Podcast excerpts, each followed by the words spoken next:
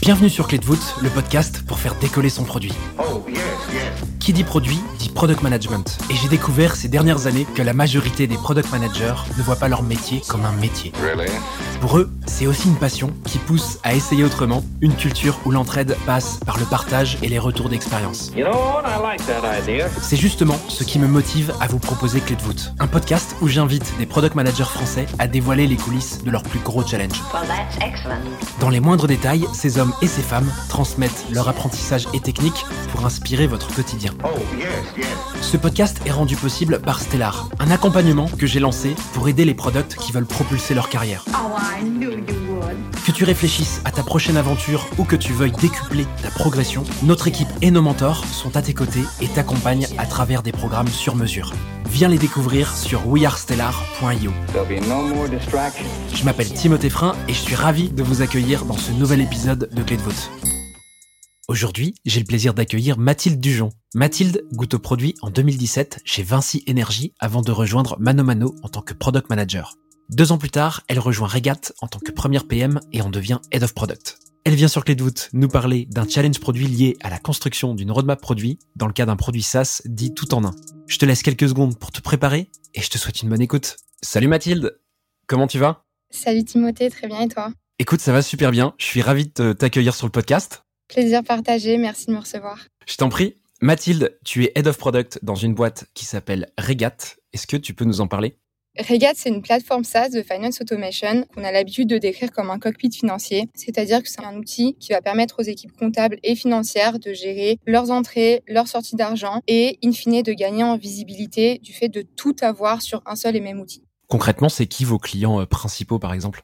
On a deux cibles de marché, les experts comptables et les entreprises qu'on adresse en direct. Sur les entreprises qu'on adresse en direct, on va retrouver des boîtes qui ont une dizaine de personnes à euh, 1000 ou un peu plus euh, de salariés. Donc on va avoir des noms comme euh, Mano Mano, Le Cil français, Paradis du fruit. Et puis sur des cabinets experts comptables, on va avoir de manière indirecte euh, des clients qui peuvent être beaucoup plus petits jusqu'aux auto-entrepreneurs. Et donc ce que je comprends, c'est que chez les entreprises, chez vos clients, les personnes qui utilisent Regat, ce sont souvent du coup les DAF ou les CFO ou les responsables administratifs et financiers, c'est ça?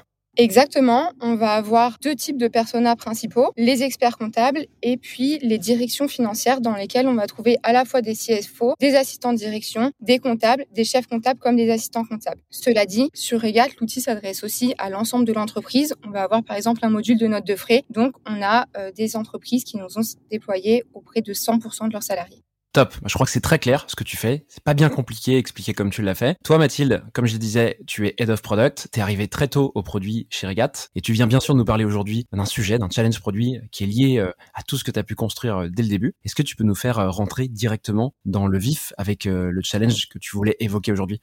Complètement. Aujourd'hui, je voulais vous parler de la construction de la roadmap d'un produit tout en un. J'insiste sur cette partie tout en un pour deux raisons et on va sans doute y revenir parce que déjà, ça suppose de venir ajouter beaucoup de briques et donc on a tendance à avoir une roadmap qui est longue comme le bras. Une deuxième raison, c'est que ça suppose d'être dans un environnement très concurrentiel. L'aspect tout en un signifie qu'on va venir se mettre face à des concurrents qui ont choisi eux d'adresser une verticale, qui sont super spécifiques, qui ont potentiellement poussé leurs produits assez loin et donc ça va supposer pas mal de, de défis côté produit. La spécificité de la roadmap produit chez Regat, c'est que Regat, c'est un produit tout en un par rapport à d'autres produits qui sont verticaux, euh, verticalisés ou segmentés un peu par cas d'application. Et donc, il y a un vrai sujet euh, pour construire cette roadmap euh, du fait de cette spécificité. C'est bien ça? Exactement. Tout d'abord parce qu'on ne peut pas sortir une fonctionnalité qui aurait une toute petite part des fonctionnalités exigées par le marché. On va être face à des utilisateurs assez exigeants, probablement euh, liés au cœur de marché, le fait qu'on soit avec des financiers, des personnes qui ont une habitude de travailler, mais surtout qu'on vienne remplacer un ou plusieurs outils en général, puisque c'est vraiment ça l'objectif. Et donc, on va être face à des outils qui sont peut-être là déjà depuis plusieurs années et qui ont vraiment travaillé très spécifiquement sur une verticale. Et nous, on vient dire, bah, on va essayer d'en remplacer plusieurs d'un coup avec euh, un nouvel outil. Ce que tu es en train de me dire, c'est qu'il y a plusieurs roadmaps ou c'est simplement que la manière de faire la roadmap, elle est différente que euh, celle euh, des, autres équipes produits de, ces autres outils verticaux dont tu as parlé?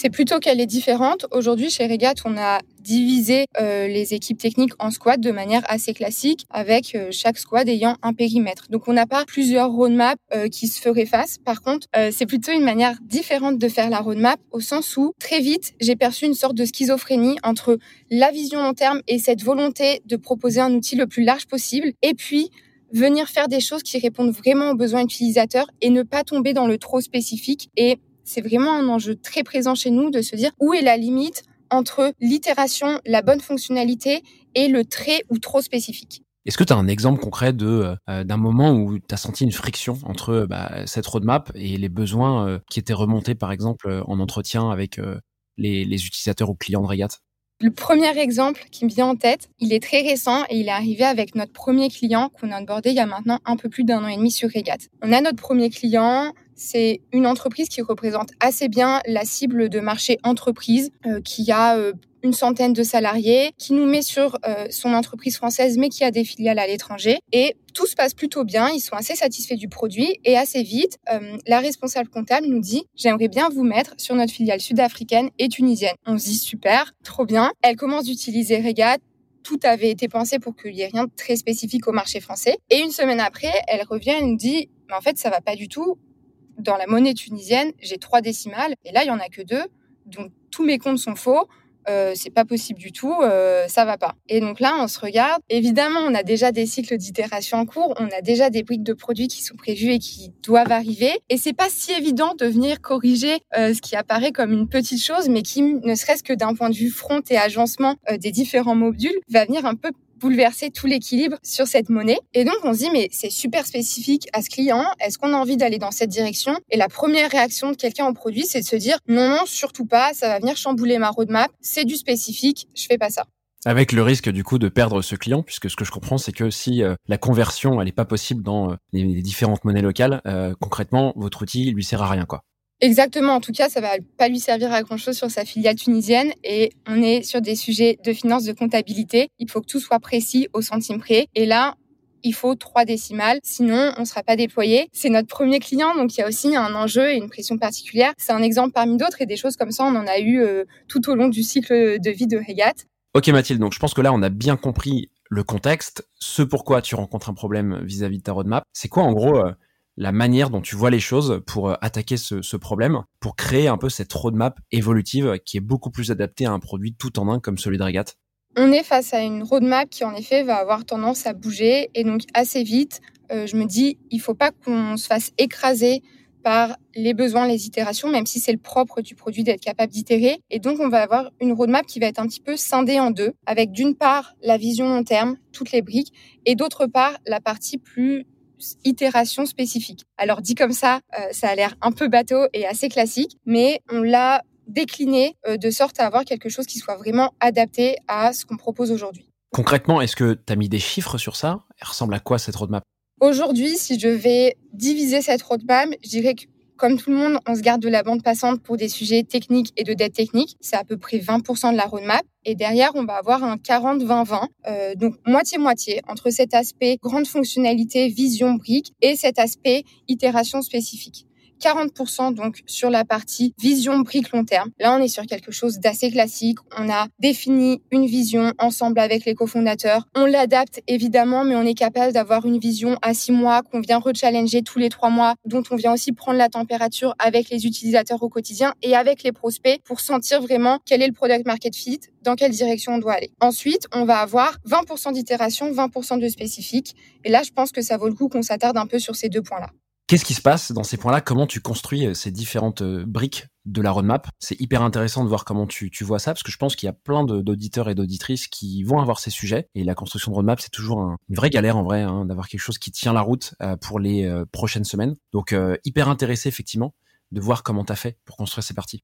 Sur les donc je 20% d'itération et 20% de spécifique, on va avoir deux choses que moi je tiens à distinguer. Sur l'itération, là encore, c'est du produit un peu classique. Je pense qu'on n'a rien réinventé, mais on a un positionnement du produit chez Regat qui va être assez intéressant. On va évidemment essayer au maximum de collecter tous les retours utilisateurs. On va tout comptabiliser, faire des classements, faire des tris et essayer de se dire à chaque sprint, chaque squad doit passer une amélioration qui a été demandée par un et en général plusieurs utilisateurs. Et derrière, on va aller communiquer de manière très spécifique à ces utilisateurs. Là-dessus, on va énormément euh, s'appuyer sur le rôle des Customer Success Managers qui sont au contact des utilisateurs. Et c'est vraiment eux qui vont nous alimenter et nous mettre plusieurs euh, dizaines de retours par jour en provenance de ces utilisateurs.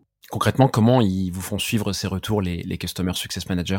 Concrètement, il y a un form sur Slack. Derrière, il y a une automatisation qui va créer du Slack, un ticket sur ClickUp, qui est vraiment l'outil tout en un euh, du produit chez Regat. Pour les CSM, c'est très simple, c'est un message Slack avec les informations clés. Ça se fait au fil de l'eau et nous, derrière, c'est tout de suite intégré dans notre outil. Toi, comment est-ce que tu tries toutes ces remontées en provenance de, ClickUp pour alimenter cette roadmap? Je veux bien que tu nous montres un peu ce, ce workflow. Ce serait intéressant de voir comment tu peux l'imager un petit peu.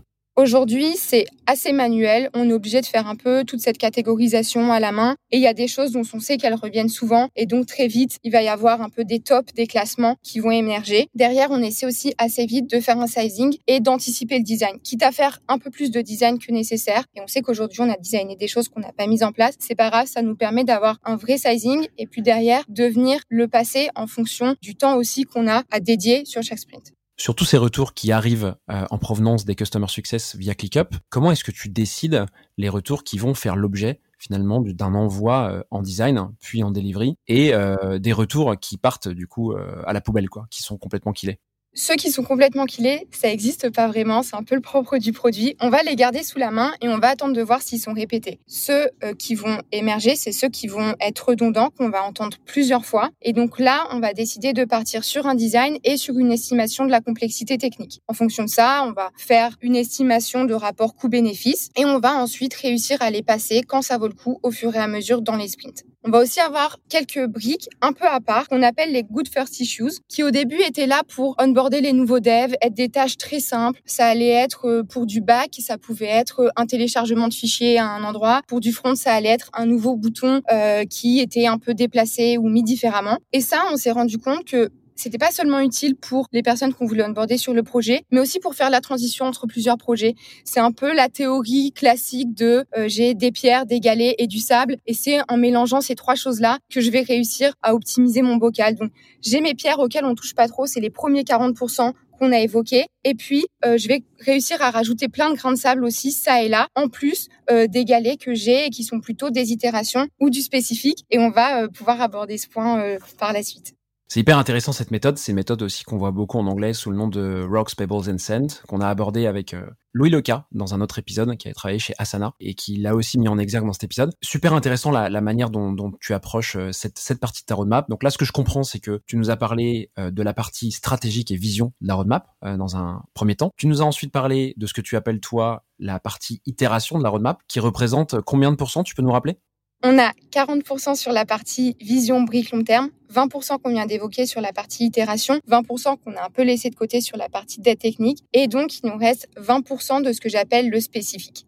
Passons du coup à cette partie euh, dont tu parlais qui était la partie spécifique de la roadmap, euh, qui sont ces fameux 20% de spécifiques. Qu'est-ce que tu fais sur cette partie de la roadmap euh, évolutive? Alors déjà, il faut définir ce qu'est le spécifique et derrière, il faut réussir à le prioriser. C'est quelque chose qui a priori fait un peu peur et comme je l'ai mentionné tout à l'heure avec l'exemple du dinar tunisien et des trois décimales, quand on parle de spécifique au produit, on a un peu tendance à freiner tout de suite, à se mettre une grosse alarme rouge et à dire non, non, non, euh, surtout pas. Il y a une chose qu'il faut clarifier, c'est que le spécifique, c'est jamais euh, dans le code un if qui traîne et qui dit si c'est tel client, alors faire ça. Ça, c'est une ligne rouge de manière certaine. En revanche, euh, ce qui va être intéressant, c'est de réussir à qualifier ce qui est du spécifique et de se dire est-ce que justement je peux pas en faire autre chose et est-ce que ça n'a pas du sens pour mon produit d'intégrer cette fonctionnalité qui m'est aujourd'hui demandée par un utilisateur mais qui peut-être sur le plus long terme va bénéficier au produit dans sa totalité. Donc un exemple de spécifique, typiquement, si je comprends bien, c'est cette fameuse euh, conversion euh, de monnaie tout à l'heure dont tu as parlé avec le dinar, hein, c'est ça? Exactement. Et ça va me permettre euh, de mettre en avant les quatre questions que j'ai tendance à me poser quand on me parle de spécifique. Même si je me dis toujours non, non, non au début, je dors dessus et puis le lendemain, je me dis, OK, qui est-ce qui va en bénéficier? D'une part, en termes de nombre d'utilisateurs. Donc en général, il faut au moins que ça revienne deux, trois fois pour qu'on commence à se poser la question. Et surtout, est-ce que ce sont des utilisateurs représentatifs ou pas du marché qu'on souhaite adresser? Deuxième question, est-ce que c'est une demande rationnelle? Si on l'applique à notre cadre de tunisien, qui va en bénéficier? On l'a dit, c'était une entreprise qui était assez représentative de celle qu'on voulait adresser. Néanmoins, c'est de loin la seule entreprise de nos clients qui a une filiale en Tunisie. On se dit, bon, là, tout de suite, euh, ça va peut-être bénéficier qu'à eux. Est-ce que c'est une demande rationnelle? Oui, si j'étais à la place de cette comptable, évidemment que je voudrais pouvoir voir mes trois décimales parce que sinon tous les comptes sont faux. Troisième question, est-ce que la complexité est en accord avec le besoin? Si on est sur un besoin minime et que ça demande des développements énormes, de manière tout à fait logique, on va pas y aller. Là, c'est un besoin qu'on comprend avec une complexité, c'est pas simple, mais c'est pas non plus trop trop compliqué. Et enfin, la quatrième question, qui est peut-être la plus importante et probablement influencée par les trois précédentes, est-ce que sur le long terme, ça a du sens pour Regat? Oui, probablement, parce que le but de Regat, c'est d'être un outil tout en un qui va s'adresser à leurs entreprises, à toutes les filiales. Et donc, en général, si on a trois oui sur ces quatre questions, on est en droit de se dire que c'est pas du très spécifique et on va passer sur également un process de design. Comment est-ce qu'on peut répondre aux besoins? Comment est-ce qu'on va aller le vérifier? Est-ce que ça matche bien? Est-ce que ça va servir d'autres utilisateurs? L'estimer d'un point de vue technique pour in fine le passer dans un sprint et être toujours dans cette logique de venir nourrir la roadmap au fil de l'eau et donc avoir cette opposition entre la roadmap très long terme sur laquelle on est capable d'avoir de la visibilité. Et puis la roadmap un peu plus sprint par sprint qu'on rechallenge toutes les deux semaines, tous les mois, en réfléchissant à comment améliorer concrètement les expériences des utilisateurs. Donc comme pour la partie précédente, qui était la partie itération, tu viens ici amener un petit mécanisme de priorisation. Euh, sur la partie précédente, tu parlais plutôt d'une matrice un peu impact fort qu'on voit un petit peu dans le RICE, même si c'est pas exactement ça. Là, tu parles plutôt d'un jeu de questions, de quatre questions euh, oui/non, qui te permettent de prioriser les sujets. Une fois fait, euh, tu repars sur ce cycle un peu itératif d'envoi en conception ou de kill si besoin, pour ensuite avancer sur cette roadmap. C'est bien ça?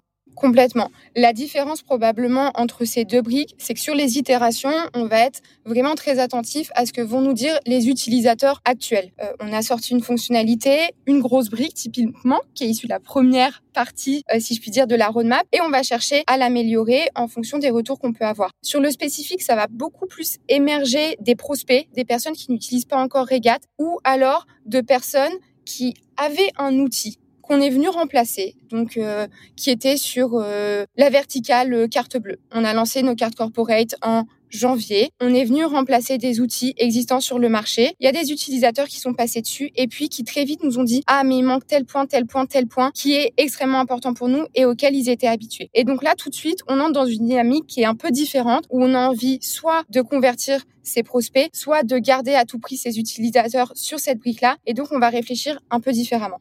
Et on a parlé très rapidement d'une partie de la roadmap, qui est la dernière, qui s'appelle, euh, que tu as appelé en tout cas la dette technique ou la tech dette technique. Qu'est-ce que tu peux nous dire là-dessus? Comment euh, est-ce que tu agis sur cette partie de la roadmap? Là-dessus, je considère que c'est vraiment aux développeurs et à l'équipe technique de venir nourrir un backlog technique, d'avoir du recul sur ce qui a été développé, quels sont les enjeux de performance, euh, les enjeux de dette, ce qui peut être amélioré au fil de l'eau. Et donc, c'est eux-mêmes qui viennent nourrir le backlog technique. Ce serait super que tu nous rappelles pour chacune des parties, donc euh, encore une fois sur ces quatre parties, euh, quelle est la fréquence de revue de, la roadmap? Comment euh, est-ce que celle-ci elle est, est renouvelée? Sur les 40% de vision long terme, on fait en sorte d'avoir toujours une visibilité d'un minima six mois, ce qui ne veut pas dire que c'est figé dans le marbre. Et tous les trois mois, on tâche de venir rechallenger cette roadmap, cette vision, les grosses briques qu'on souhaite ajouter au produit. Sur la partie itération, on a vraiment un backlog puisqu'on est quand même sur des choses qui ressortent plusieurs fois. Donc, on arrive à avoir un à deux mois de visibilité, ce qui ne veut pas dire qu'il y a des choses qui peuvent pas venir s'intercaler, mais comme on a un peu ce classement, ce ranking de tous les retours utilisateurs, il y a quelque chose de relativement euh, moyen terme. Sur la partie spécifique, donc 20% également, on est sur quelque chose de beaucoup plus au jour le jour ou plutôt au sprint le sprint qui va être challengé toutes les deux semaines en fonction de ce qu'on veut faire, des retours qu'on a pu avoir, de la complexité aussi évidemment. Et puis enfin sur les 20% de, de dette technique et de sujets euh, vraiment euh, IT, là-dessus c'est un backlog un peu au fil de l'eau et comme je le disais, c'est aux développeurs de venir reprioriser, sachant qu'il y a une très forte importance évidemment qui est accordée aux performances puisqu'on est sur un outil qui est utilisé de manière quotidienne, donc on a envie que ça évite.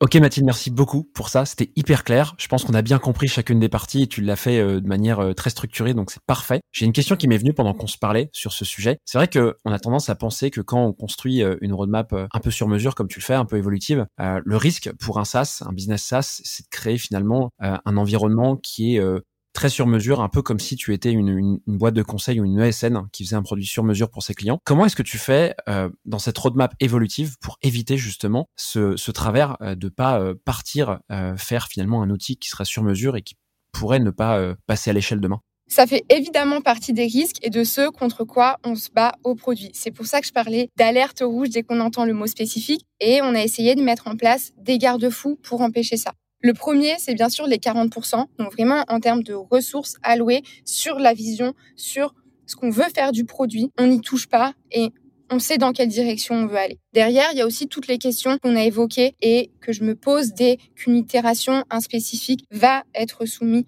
ou suggéré et on essaie de trouver le bon équilibre. Surtout, c'est quelque chose qu'on a toujours dans un coin de notre tête, puisqu'aujourd'hui, les utilisateurs, ils choisissent Regat pour l'aspect tout en un, mais aussi pour l'aspect simplicité. On est face à des concurrents qui ont pu aller dans beaucoup de détails, ce qui va servir des boîtes qui ont un besoin spécifique, mais pas toutes. Et aujourd'hui, on sait que on n'ira pas toujours sur cette granularité, mais qu'on va quand même réussir à adresser le plus grand nombre parce qu'on va avoir moins de fonctionnalités, mais peut-être mieux choisies. Pour euh, faire transition vers euh, la fin de l'épisode, est-ce que tu as retenu une leçon de ce challenge produit spécifique?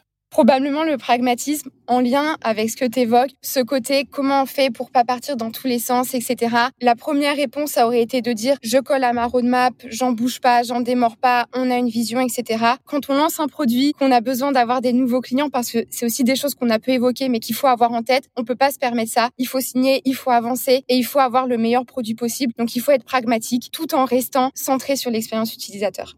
On va passer aux questions flash. Alors, je vais te rappeler le principe. Peut-être qu'il n'est pas clair, il est encore un peu nouveau pour certains auditeurs ou auditrices qui viendraient tout juste de nous rejoindre euh, sur le format. Je vais te poser quatre questions auxquelles tu vas devoir répondre le plus rapidement possible. Est-ce que tu es prête? Oui. Quels outils utilises-tu au quotidien? ClickUp, c'est de loin celui que j'utilise au quotidien et le plus. Je l'ai évoqué un petit peu dans le podcast. Également Figma, Metabase et des outils du quotidien. Comment est-ce que tu apprends et progresses dans ton quotidien de Head of Product? Énormément grâce à mon équipe variée et sur laquelle on va en permanence challenger l'organisation. On a un ancien comptable, un ancien dev, un profil plus produit, une designer, mais personne n'est cantonné dans son scope et on essaie en permanence de se challenger les uns les autres. Quelle est ta ressource préférée? Le sport le midi. Ça permet de prendre du recul et le produit, c'est pas juste penser produit toute la journée. Et pour finir, quel est le meilleur conseil que l'on t'ait donné? Get shit done, c'est un des premiers trucs qu'on m'a dit quand je suis arrivée chez Mano Mano. J'ai mis un peu de temps à comprendre, mais aujourd'hui, ça a beaucoup de sens. Super conclusion. Merci beaucoup Mathilde d'être venue sur le podcast aujourd'hui. C'était vraiment trop cool. J'espère vraiment que tout ce que tu as raconté euh, va en aider plus d'un. Perso, moi j'ai appris plein de trucs, donc euh, c'est déjà un bon premier rapport. Je te souhaite euh, une super fin de journée. J'espère qu'on aura l'occasion de, de, se recroiser sur un nouveau euh, challenge peut-être euh, sur euh, Clé de vote. Merci de m'avoir reçu. À très bientôt Timothée. À très vite. Bye. Voilà, j'espère que cet épisode t'a plu. Oh. Si c'est le cas, tu peux me soutenir de deux façons. Laisser 5 étoiles sur Apple Podcast ou Spotify et un petit commentaire, ou répondre en 3 secondes au petit sondage dans la description de l'épisode pour me dire ce que tu en as pensé. Je te remercie vraiment pour tes retours, c'est grâce à toi que j'améliore Clé de voûte pour le rendre utile à ton quotidien. Well. N'oublie pas, si tu réfléchis à ta prochaine aventure ou à décupler ta progression, nous avons l'accompagnement qu'il te faut sur wearestellar.io. Stellar avec deux L et un R. Je te donne rendez-vous la semaine prochaine pour un tout nouvel épisode riche en contenu actionnable. À très vite